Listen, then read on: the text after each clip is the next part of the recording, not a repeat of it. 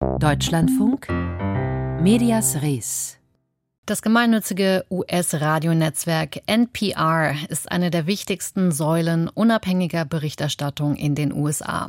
Im Haushalt des Senders klafft allerdings derzeit ein Loch von 30 Millionen Dollar. Zehn Prozent der Mitarbeitenden sollen deswegen jetzt entlassen werden.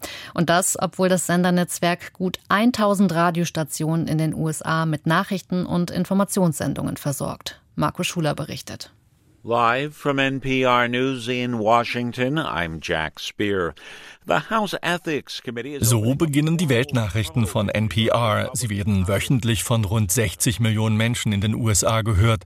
Sowohl die Nachrichten als auch das Mantelprogramm, das in der US-Hauptstadt Washington und in Los Angeles produziert wird, genießen großes Vertrauen. Seit der Gründung von NPR im Jahr 1971 versorgt der gemeinnützige Sender über 1000 lokale und regionale Radiostationen in den USA via Satellit mit seinen Sendungen.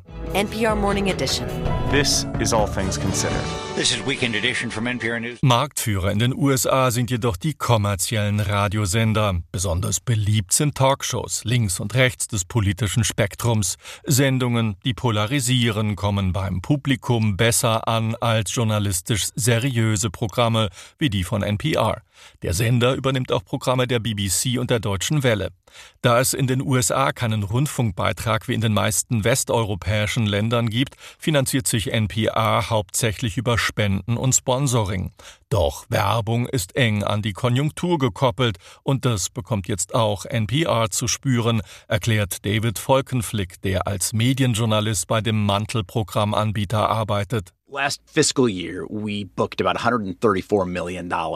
Im vergangenen Jahr haben wir gut 134 Millionen Dollar mit Sponsoring und Werbung eingenommen. In diesem Jahr sollen es nur noch 105 Millionen werden. Man wollte Entlassungen vermeiden und gut 20 Millionen einsparen. Jetzt sieht es aber so aus, dass man zwischen 30 und 32 Millionen Dollar gegenüber dem Vorjahr einsparen muss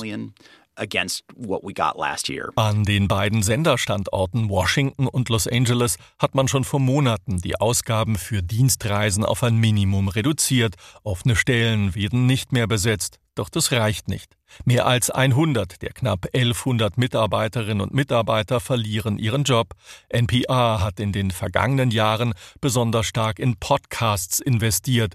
Sie sollten das Angebot unabhängiger von der linearen Verbreitung über Partnerradios machen. Besonders viel Geld floss in aufwendig produzierte narrative Formate. NPR-Medienjournalist Volkenflick. In der Podcast-Industrie hat es eine Reihe von Entlassungen und Verkleinerungen gegeben. Marktführer Spotify hat seine Strategie geändert und 6% seiner Belegschaft entlassen. Medien allgemein haben es derzeit schwer. Vox Media hat 7% der Belegschaft entlassen. Der Verlag Gannett trennte sich von 6% seiner Angestellten. Und beim Nachrichtensender Sender CNN mussten Hunderte gehen. Bei welchen Podcast-Formaten NPR den Rotstift letztlich ansetzen will, ist noch nicht bekannt. Die Kürzungen dürften vor allem die jüngeren Hörerinnen und Hörer treffen. Sie schalten weniger das lineare Programm ein, sondern wählen gezielt die abrufbaren Podcast-Angebote.